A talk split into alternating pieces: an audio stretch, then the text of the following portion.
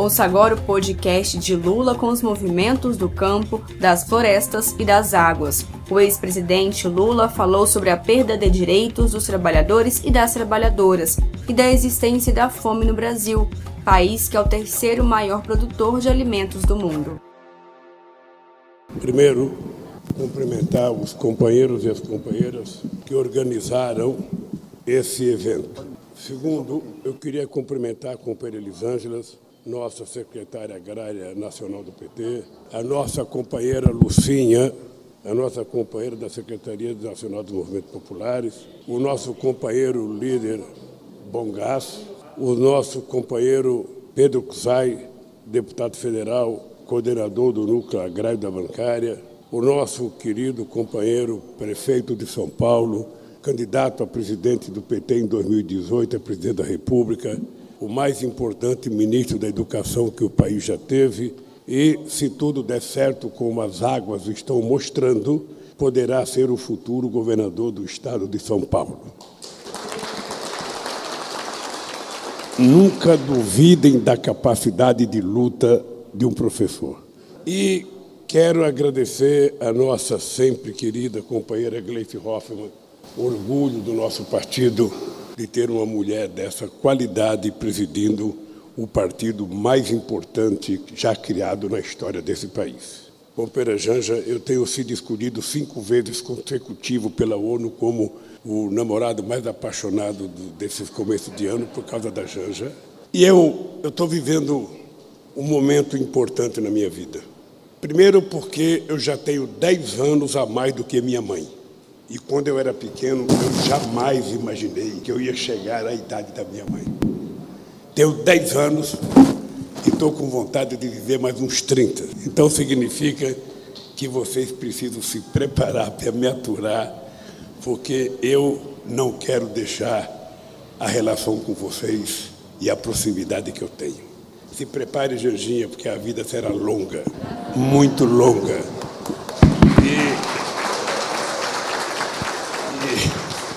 Certamente eu espero que a felicidade seja longa, duradoura e para sempre. Uma coisa que eu queria falar antes de começar a fazer o meu discurso aqui é o seguinte: aqui tem um monte de comida, tem coisas aí que são não são perecíveis, que podem durar um pouco mais, tem coisa que pode estragar.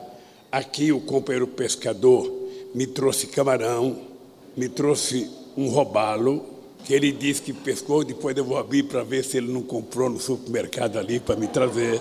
Vou ver se tem selo. Bem, acontece que nós estamos aqui comemorando o Dia da Alimentação Mundial e nós estamos fazendo esse movimento para tentar mostrar uma certa indignação à sociedade brasileira com relação à irresponsabilidade pela fome existente no terceiro maior produtor de alimento do planeta Terra e no maior produtor de proteína animal do planeta Terra. Então, nós vamos fazer com que esse material todo aqui possa chegar às entidades representadas pelo Padre Júlio, para que eles possam, entre hoje e amanhã, fazer uma alimentação saudável, de qualidade. Tem carne para quem gosta de carne, peixe para quem gosta de peixe, tem vegetais para quem gosta, vegano como o Haddad, tem comida à vontade aqui, tem selga, tem couve, tem abobrinha, tem girimum, tem de tudo aqui.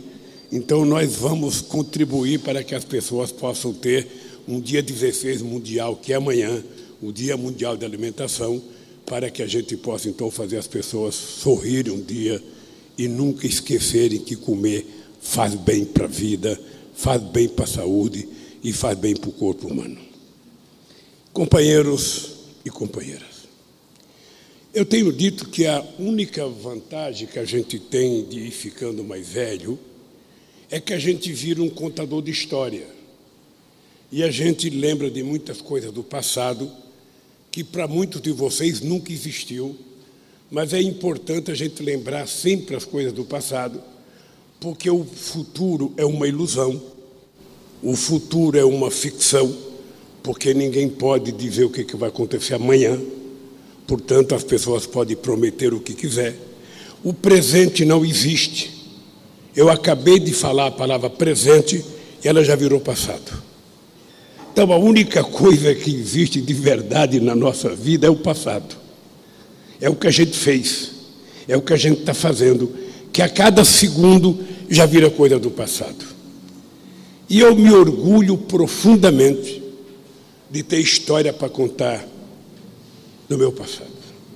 Pobre do ser humano que não tem história para contar do seu passado. Eu queria começar a contar uma pequena história para vocês. Em 1965, eu morava num bairro chamado Ponte Preta. Era um bairro que divide São Caetano com São Paulo e um pouco de São Bernardo. Quem vai pela Via Anchieta para ir para Santos, quando passa, sabe, num bairro chamado Vila Arapuá, a Ponte Preta era do outro lado e era encostado o Rio dos Meninos, Haddad.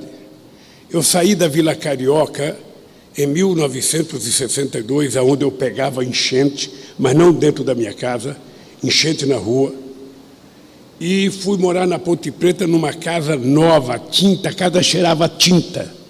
Eu mudei, acho que em outubro ou novembro, e quando chegou em janeiro, eu tive a primeira enchente de um metro e meio dentro de casa. E a desgraça da enchente para mim não era tão difícil porque eu não tinha televisão. Porque tudo que o pobre quer tirar primeiro, depois que tira os parentes, é levantar a geladeira, é levantar a televisão, é levantar a cama para não estragar. Eu, naquele tempo, não tinha nem televisão nem geladeira. Mas eu convivia com enfrentamento com rato, tentando sobreviver, nadando dentro do quarto. Às vezes você acordava duas horas da manhã, Dade, com a água tomando conta da casa duas horas da manhã, uma hora da manhã, meia-noite, ela não avisa quando vem. E aí era barata tentando se salvar, sabe? era rato tentando se salvar, era fezes boiando no meio da casa. E você não tinha que ficar preocupado com aquilo, você tinha que ficar preocupado primeiro em tirar a nossa mãe de dentro da casa para colocar ela num lugar seguro, ou a casa de um vizinho, ou um lugar mais alto. Naquele tempo a gente levava numa, numa espécie de, um, de uma sede de time de futebol que tinha lá, chamado Ponte Preta, era lá que a gente levava. Para gente jovem não tinha nenhum problema enchente. Eu lembro que eu tinha uma câmara de pneu de caminhão, a gente enchia a câmara, amarrava uma corda e a gente ia nas casas tentar salvar outras pessoas. Para nós era uma diversão, mas para as crianças e para as pessoas mais idosas era um sofrimento não ter onde dormir, dormir molhado, não ter roupa para trocar sabe? É, é uma vida de inferno. Eu sei que muita gente vive isso hoje ainda, quem sabe até em pior situação, porque a solidariedade diminuiu muito com o passar do tempo. E eu, junto com esse miserê que eu vivia, a gente era tão azarado que eu morava na vila, na vila, na Ponte Preta. O meu irmão, Frechico, foi para Pernambuco, para Gareúns, ele e um primo meu, e foram para uma quermesse, e nessa quermesse eles ganharam um jipe. E eles venderam o jipe, voltaram e compraram uma casa em frente a onde eu morava, mas numa rua já em São Caetano, na Vila São José. Quem conhece São Caetano era na rua Padre Mororó, a rua da igreja. E eles compraram uma casa num lugar que não dava enchente, que era mais alto do que o lugar que eu morava. E nós mudamos para aquela casa. No primeiro ano que nós mudamos, o rio chegou lá. O rio chegou lá e mais um metro e meio de água dentro da minha casa. E outra vez o enfrentamento com rato, com barata. E depois que esses bichinhos vivos vão embora, a nossa convivência de tirar o barro de dentro de casa, um metro, um palmo e meio de lama dentro de casa, aquele sanguessuga, sabe, grudando no teu pé, aquela coisa preta do tamanho dessa caixa de óculos aqui. A gente, na verdade, comprava uma coisa chamada morrandunga.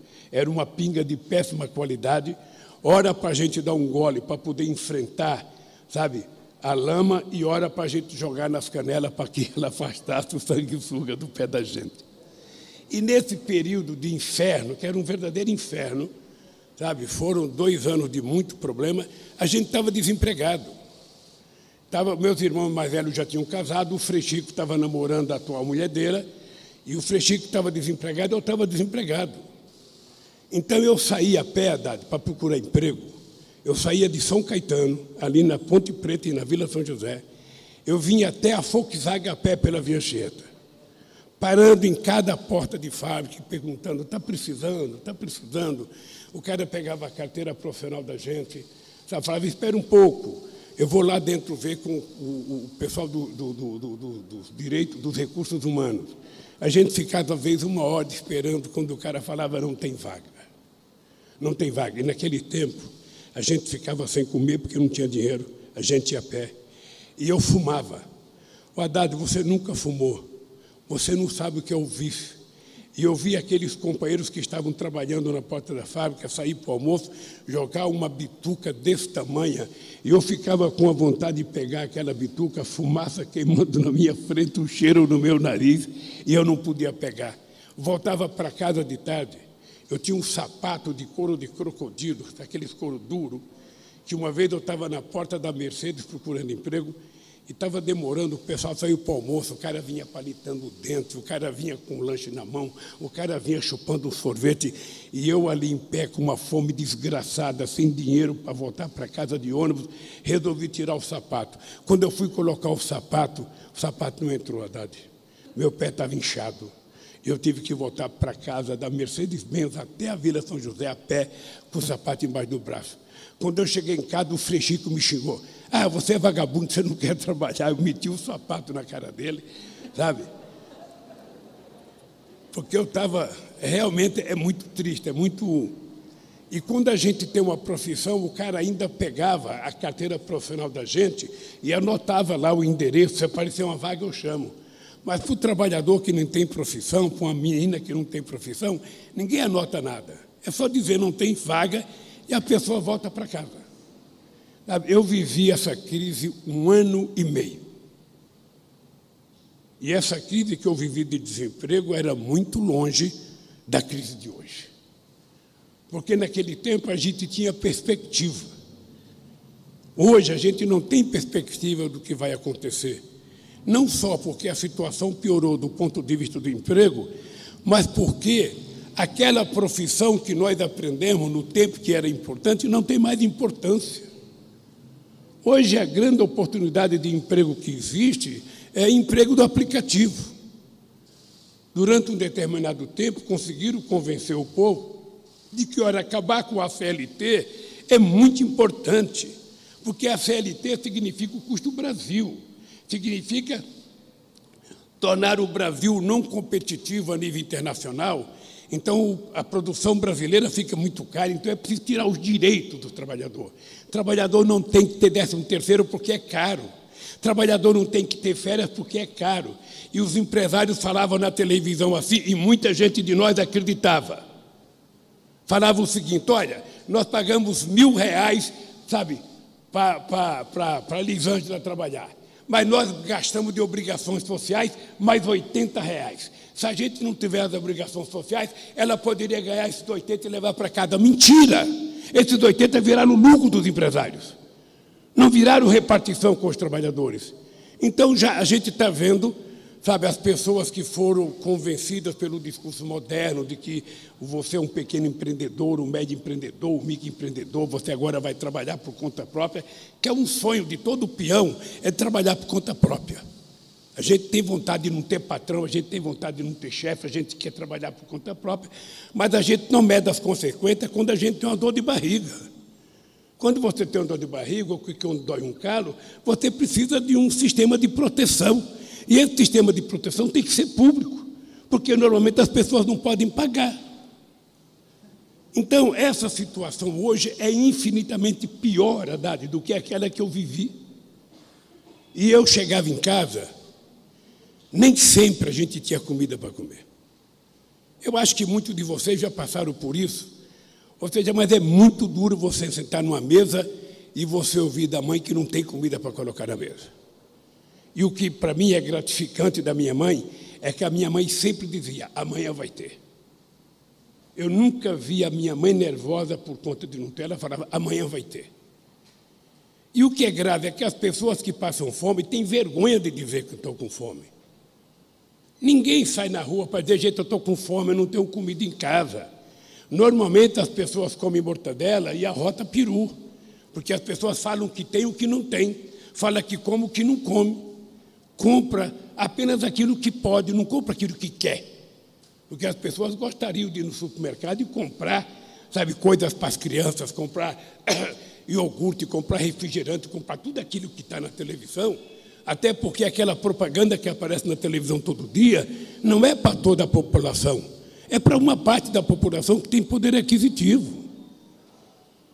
Sabe, eu sou do tempo em que você comprava para os meus filhos, sabe, um danoninho. Era danoninho que chamava aquele? Acho que era. A gente comprava e guardava na geladeira, era só um. Se comesse dois, sabe, não, tava, não, tava, não era correto, não era democrático, era só um, sabe? E, esse era o mundo das pessoas que hoje estão pior. As pessoas estão pior porque não existe hoje a solidariedade que existia. Eu sou do tempo de que as pessoas pediam um copo de leite, um copo de sal. Ah, me dá uma xícara de sal, me dá uma xícara de café, me dá uma xícara de azeite. As pessoas pediam, as pessoas emprestavam. E eu ficava devendo para o meu vizinho uma xícara de sal, uma xícara de açúcar. Era assim que era o mundo que parecia muito duro, mas se a gente comparar com a dureza de hoje, era um mundo mais, era um mundo mais solidário. Era um mundo, em que, um mundo em que a gente tinha uma relação melhor. E eu fico pensando, as pessoas hoje discutindo, todo mundo discute muito futuro, muito futuro, um futuro que a gente não sabe o que vai ser. A nossa experiência de futuro é que tudo vem piorando para muitos e alguma coisa vem melhorando para poucos. Esse dia eu vi na televisão um cara que é dono da Amazon, Amazon, que comprou um, um iate por 400 milhões de dólares e comprou um outro iate para descer o helicóptero dele, para não descer no iate de 400 milhões de dólares. Certamente para esse cara melhorou para cacete. Certamente para esse cara melhorou. E para os funcionários dele, será que melhorou? Para os trabalhadores de aplicativo, será que melhorou? Para a população mundial, será que melhorou? O que a gente vê na imprensa é que nos Estados Unidos os ricos ganharam muito dinheiro durante a crise e os pobres ficaram mais pobres. Na Europa os ricos ganharam muito dinheiro e os pobres ficaram mais pobres. E no Brasil a mesma coisa. Estes dias eu vi uma relação de mil empresários que ficaram mais ricos durante a crise. E o povo trabalhador? Ficou mais rico? Aumentou o salário? E as pessoas que não têm profissão? Alguém cuidou deles? Então, essas pessoas que estão com fome não é por falta da produção de alimento no campo, é por falta de dinheiro de comprar alimento. Porque se eu tenho dinheiro e eu vou no supermercado e peço um produto ele não tem, no dia seguinte o dono do supermercado vai procurar aquele produto para me vender porque tem um consumidor. Mas se eu não tenho dinheiro, se eu passo na porta do supermercado apenas olhando as coisas, vocês já ficaram olhando aqueles frangos assando na frente de uma padaria? Vocês já ficaram olhando? Uma coisa é você ficar olhando aquele frango rodando e você ter dinheiro e não comprar porque você não quer. Outra coisa, Haddad, é você ficar olhando a água, a boca vai enchendo d'água e você vai para casa sem ter o dinheiro para levar o frango. É outra dor, é outro sofrimento que não tem cura se as pessoas não comer, porque a fome você que está conversando com uma pessoa que está com fome, você não sabe se ela está com fome. De vez em quando você, você encontra um barulhinho de uma lombriga maior comendo a menor. Você vê um barulho de vez em quando, mas você não sabe se a pessoa está sofrendo. O cara não fala que está com fome. Quando nós fomos criar o programa Fome Zero, nenhuma cidade queria ser considerada a cidade mais pobre do país. As pessoas não gostam de ser pobre, verdade. As pessoas não têm, não têm, não têm orgulho de dizer que é pobre, até porque não é orgulho. Ah, as pessoas não têm orgulho de chegar numa rodinha de amigos, num bar, sabe, e mostrar, olha o barraco que eu moro aqui, olha o barraco aqui, tem um buraco aqui, sabe, é três metros quadrados, aqui eu durmo com a minha mãe, com meu pai, com as minhas irmãs, aqui a gente faz as necessidades, aqui a gente cozinha. Isso não é motivo de orgulho, isso é depreciativo para a humanidade. Então as pessoas não gostam de contar. O que as pessoas gostam mesmo é de ver as coisas boas. Né? Tudo que é bom desperta no ser humano um desejo. Sabe? Então, a fome é uma coisa que não é o que está com fome que vai poder brigar por ele mesmo. Eu teve um tempo que dizia, quem te, eu dizia assim, o cara tem que passar fome para aprender. E a minha convivência com vocês foi me ensinando que a fome não leva ninguém à revolução. A fome leva o ser humano à submissão. Ele fica pedinte, ele fica submisso, ele fica muito dependente, ele não tem força, ele não tem ânimo. Sabe, o que leva a pessoa a brigar é a pessoa ter resistência física, a pessoa comer todo dia. Sabe, a pessoa começa a ter orgulho, ter autoestima.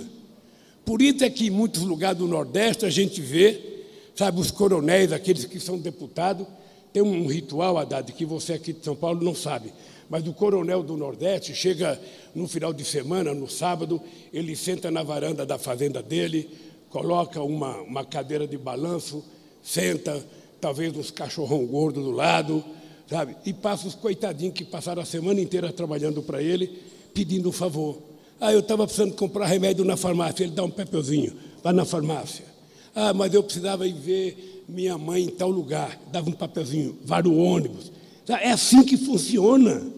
Isso, Haddad, isso antes da proclamação da República, quando a gente era império, ah, e até agora continua, porque a cabeça da elite econômica brasileira não mudou. Não mudou. Sabe, apenas acabou com a escravidão, teoricamente, em 1888, mas acabou para quê? Como é que era a vida do negro que vivia na senzala e como é que ela passou a ser? Ele passou a ser chamado de vagabundo. Ele passou a ser um paira da sociedade, porque ele não tinha assistência médica, ele não tinha emprego, ele não tinha salário, ele não tinha nada. Então nós temos que ter em conta que nós estamos vivendo um momento em que a cabeça da elite brasileira ainda é escravista. É o único significado da existência da fome. A gente pode produzir o que a gente quiser. Se o povo não tiver dinheiro, ele não come. Não come. Essa fartura aqui dessa foto, a gente pode produzir. Nós temos 4 milhões e meio de propriedades rurais, até 100 hectares, que são aquelas que produzem quase tudo que nós comemos, os porcos que nós comemos, os frangos que nós comemos, os perus que nós comemos, é tudo até 100 proprietários. Os grandes já produzem outras quantidades. Né? Eu, esse dia, fui dar uma entrevista na rádio, eu dei uma entrevista em Campo Grande e tem uma entrevista lá em, em Cuiabá. E eu até brincava, os grandes fazendeiros, sabe, eles podem produzir coisa para o país, podem produzir para exportar, tem lá as importâncias dele. Mas se eles quiserem comer uma galinha caipira, eles têm que ir na casa de um pequeno proprietário. Se ele quiser comer um porquinho, ele vai ter que ir na casa do proprietário. Se ele, sabe, ele não cria isso. Se ele quiser comer uma abobrinha, se ele quiser comer um pepino, se ele quiser, ele vai ter que ir na casa do pequeno ou médio, porque ele não produz isso. Era por isso que eles precisavam a respeitar a pequena e média propriedade rural brasileira, que é responsável pela maioria dos alimentos que vai na nossa mesa. E era por isso que eles precisariam respeitar as pessoas podendo comprar as coisas, porque acabaria com a fome. E quando acabasse com a fome, todo mundo melhorava de vida. Todo mundo melhorava de vida. Eu lembro do, do Paulo Freire dizendo: quando a pessoa come, a pessoa fica bonita. Mas quando a pessoa está com fome, a fome é muito feia. Você vê uma mulher de 30 ou 40 anos no Nordeste brasileiro, aqui na periferia de São Paulo, ela está chupada de fome, porque quem passa fome efetivamente fica como resultado da fome. Algum de vocês já dormiram com fome alguma vez? Algum de vocês já viu alguma mulher dar pinga para uma criança para poder enganar a fome? É esse mal desgraçado que nós temos que colocar como prioridade para a gente poder, sabe, fazer esse país virar um país humanizado, um país civilizado. Sabe, se não for nós que comemos todo santo dia, estender a mão para aqueles que não comem, a gente não vai resolver o problema desse país. Então depende muito de nós, de nós que temos consciência política, de nós que temos espírito de solidariedade, de nós que somos pessoas socializantes, de nós que acreditamos que a fraternidade é que tem que permear os passos que a humanidade dá daqui para frente. E eu acho que nós, companheira Gleice, companheira Haddad, companheiro da mesa, nós ainda não estamos conseguindo criar essa indignação na sociedade. E não é só fome de comida. Não é só fome de comida, companheiros. Não é só fome de é fome de tudo. Eu fiz aqui uma relação. Eu estou aqui com algumas pessoas para me falar, o Ronaldo da CONAC, do Quilombo de Campinho, que eu fui visitar lá em Paraty. Eu estou aqui com o nome de algumas pessoas. Ah, o Haddad, as pessoas não sabem. Você sabia, Haddad? Você sabia que no nosso governo nós criamos o Instituto Nacional do Semiárido em Campina Grande, nós criamos o Centro de Tecnologia Estratégica do Nordeste, CETENE, em Recife, que nós criamos o Instituto Nacional da Mata Atlântica em Vitória, que nós criamos o Centro Nacional de Pesquisa do Pantanal em Cuiabá, que nós criamos o Instituto Nacional de Águas em Foz de Iguaçu. Tudo isso nós criamos. Acho que nem existe mais. Acho que vocês nem sabem que nós criamos isso. Porque para destruir é um dia, para construir são alguns anos. Então, companheiros, eu, eu fiz algumas anotações aqui das coisas que nós estamos, sabe, passando fome. Eu prometi não falar muito, porque nós temos que levar logo essa comida para fazer antes que estrague alguma coisa. Mas como eu estava com vontade de fazer isso, porque é a primeira vez que eu discuti segurança alimentar, eu lembro que foi o pai do Graziano, o Zé Gomes. A gente fez um ato na Câmara Municipal de São Paulo, onde eu vi um documentário de um, cine, de, de um cineasta gaúcho, Jorge Furtado, pode ser? Ilha das Flores. Ei? Jorge Furtado. Eu vi um documento chamado Ilha das Flores. Se vocês não viram, entre na internet e assista Ilha das Flores. Foi no dia que nós sonamos a nossa primeira política de segurança alimentar, que depois resultou no programa Fome Zero. E a fome não é uma coisa entendida por todo mundo. Todos vocês sabem que eu tinha uma grande relação com o Chaves. O Chaves não era apenas chefe de outro estado, o Chaves era companheiro. O Chaves era muito companheiro. Mas a questão da segurança alimentar não era da preocupação do Chaves, ele não tinha essa preocupação. Uma vez eu tive uma longa discussão com o Chaves em Recife. Uma longa discussão. Tentando mostrar para o Chaves, ele tinha acabado de comprar um Sukhoi, aqueles aviões caça da Suécia. E eu falei, ô Chaves, você está comprando aqueles aviões caça mas os teus pilotos podem não ter ovo para comer, podem não ter leite para comer. Você tem que entender que a arma mais importante para uma guerra é o povo estar tá de barriga cheia, o povo está alimentado. Se você não tem comida para abastecer o teu soldado, a guerra está perdida. A guerra está perdida. Então as pessoas não tratam, no mundo inteiro tem fome, 800 milhões de pessoas passam fome todo dia. No mundo inteiro, se vocês for analisar quantos trilhões de dólares os países ricos colocaram para salvar o sistema financeiro com a crise de 2008, daria para resolver o problema da fome em todo o continente, em todo o planeta. Foram trilhões e trilhões de dólares para salvar a quebra do Lehman Brothers. Sabe? E, e para ajudar a fome, vai através de uma ONG. Porque os países ricos são espertos. Eles não dão dinheiro direto para o governo dos países pobres, alegando que tem muita corrupção. Então, eles dão para a ONG deles. Metade do dinheiro já vai para pagar salário para os funcionários da ONG. E a outra metade é feito o que eles quiserem, porque o povo que precisa não tem acesso ao dinheiro. E nós, e nós achamos isso normal. Eu participei muito de reunião do G20, Haddad. Eu fui o único presidente brasileiro a participar de todas as reuniões do G8. O Brasil nunca tinha participado.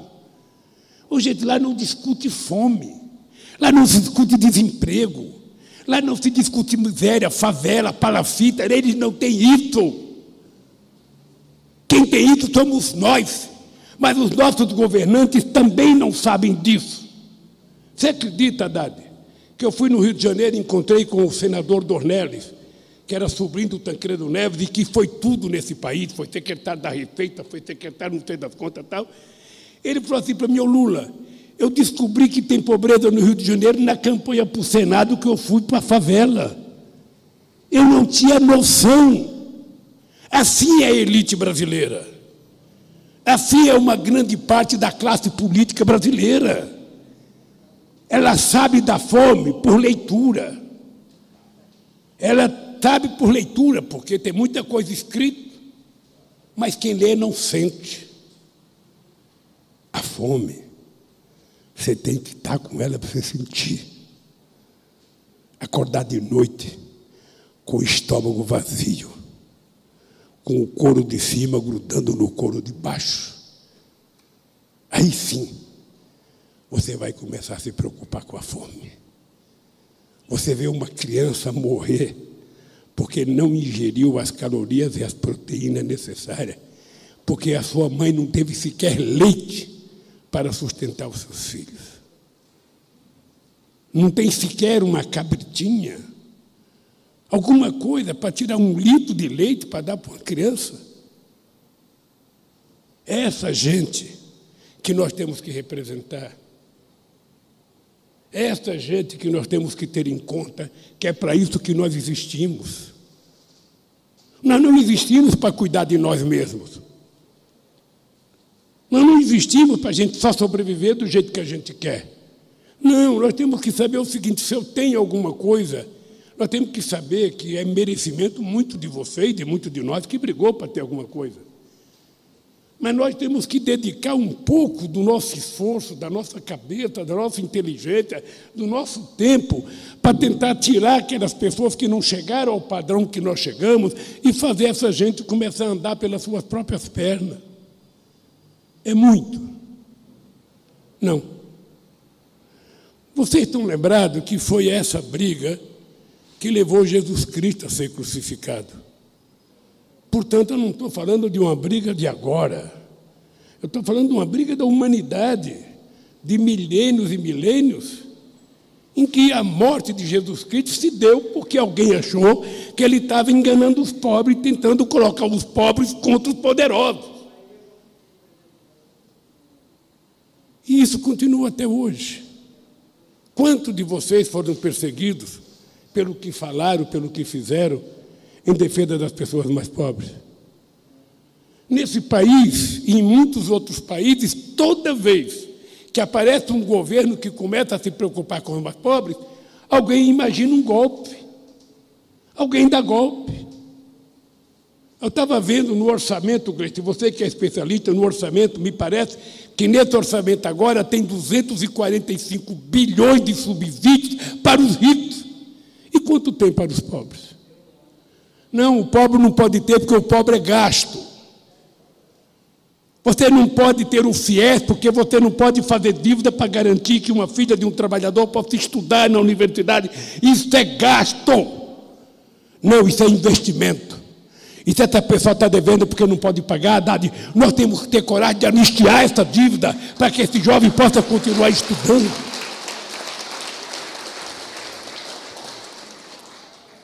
Então, nós estamos falando de fome de comida, mas nós temos muitas outras fomes, gente. Muitas outras fomes, tão duras ou tão fortes quanto a comida.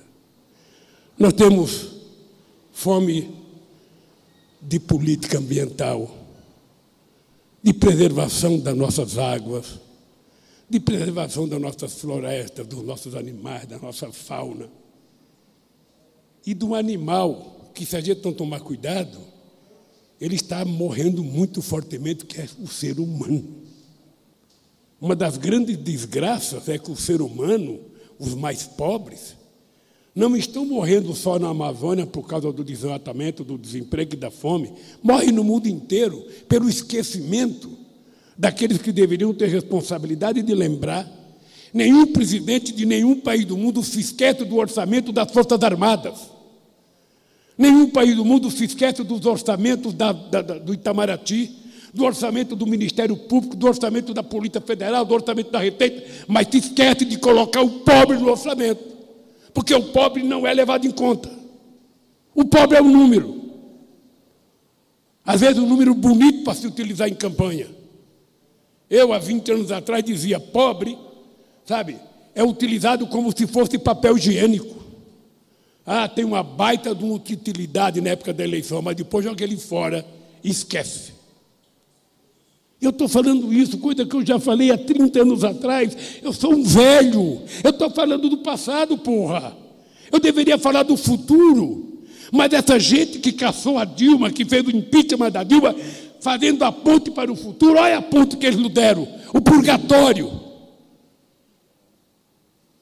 Essa gente faz autocrítica? Não.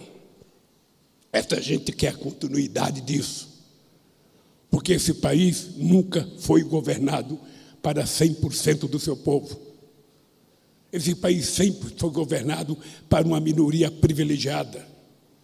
Esse país sempre deu títulos às pessoas que tinham terra, mesmo que não tinham dinheiro, mas a pessoa tinha propriedade, a pessoa virava duque, a pessoa virava conde, a pessoa era eleitor. E o trabalhador? Era. E o negro? Era. E as pessoas pobres? Eram? Não. A mulher só foi conquistar o seu voto em 1934, ainda na justiça, na cidade de Mossoró. O analfabeto não tinha direito a voto, ele foi conquistar o voto dele na Constituição de 88. Então, companheiros e companheiras, nós temos fome de emprego, nós temos fome de educação, nós temos fome de cultura, nós temos fome de direitos humanos, nós temos fome de salário justo, nós temos fome de desenvolvimento, nós temos fome de empresas públicas, nós temos fome de justiça, nós temos fome de saúde de qualidade, nós temos fome de água potável, de saneamento básico, de tratamento de esgoto, nós temos fome de habitação, fome de qualidade de vida, nós temos fome de fraternidade, fome de solidariedade, nós temos fome de reforma agrária, fome de crédito para o pequeno produtor, sabe? Fome do incentivo ao pequeno e médio empresário. Nós temos fome de democracia, fome da igualdade, fome de paz e nós temos fome de amor. É isso que resume a fome que permeia o dia a dia desse país. É possível mudar isso? É. Quem é que pode fazer isso? Nós. Com que instrumento? Com um partido político, com um sindicato forte, com um movimento social forte e com muita coragem. A gente não pode aceitar a ideia de que os milicianos vão resolver o problema desse país e todo esse problema que eu citei. Não é a falta, é apenas a fome de comida, é a fome de muitas coisas que falta a esse país para se transformar numa nação.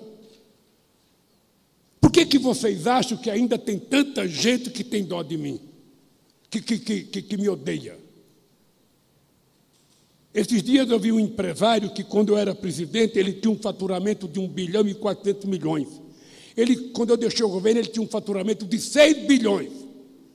Ele disse: o Lula é indesejável, porque o Lula fica falando de Estado forte.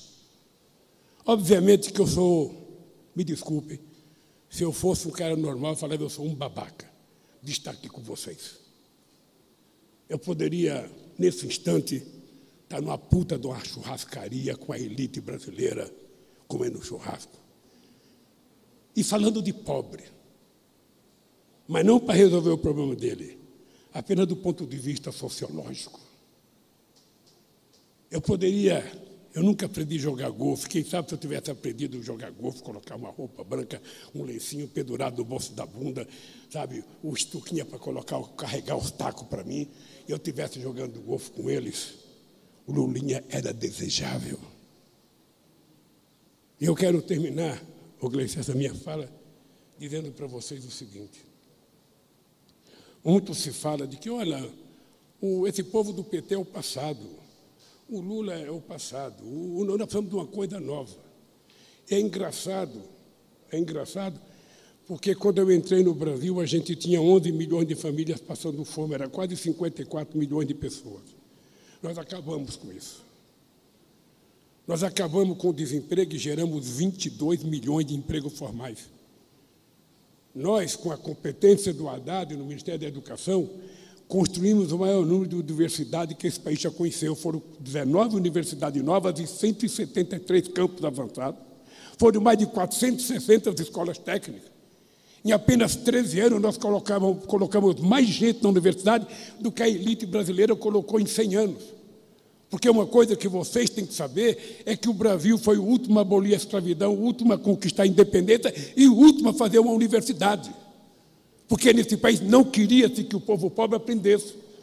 Por isso que o Peru teve a primeira universidade dele em 1554 e o Brasil só vai ter a sua primeira em 1922. Então, esse Lula indesejável para alguns empresários brasileiros, eu quero dizer que eu quero continuar sendo indesejável, porque eu não quero governar o Brasil para eles. Eu quero governar o Brasil para o povo pobre desse país, para o povo que trabalha nesse país, para o povo que leva a comida na nossa casa. Eu só quero que eles se lembrem, eu só quero que eles se lembrem que nós sabemos respeitar que nós sabemos tratar todos com muito respeito, mas a única coisa que nós queremos é que nos trate com respeito. Não fique inventando história contra o nosso partido, contra o nosso sindicato, contra nossas entidades sociais, porque briga pelo povo. Não minta a nosso respeito. Quando quiserem falar de nós, lembre do que era o Brasil antes de nós e o que virou depois de nós. Então, companheiros e companheiras, a luta pela fome passa por nós termos coragem de acabar com todas essas outras fomes que eu citei aqui. E, sobretudo, a fome de dignidade. Nós precisamos recuperar a dignidade, restabelecer a democracia, porque o nosso povo quer emprego, o nosso povo quer salário, o nosso povo quer cultura, o nosso povo quer lazer, o nosso povo quer viver bem, o nosso povo não quer armas. O nosso povo não quer armas, o nosso povo quer livro. Portanto, companheiros, vocês percebem que a luta para acabar com a fome é mais e muito mais do que só a comida. A comida é um primeiro passo para que o povo brasileiro tenha força suficiente para conquistar e bater a fome de outras coisas que nós tanto precisamos. Muito obrigado a todos vocês pela presença. Muito obrigado. Eu espero que a gente nunca esqueça que depende das nossas atitudes, do nosso gesto, a gente acabar com tantas causas de tantas fomes que existem no Brasil. Um abraço, queridos companheiros. Obrigado de coração.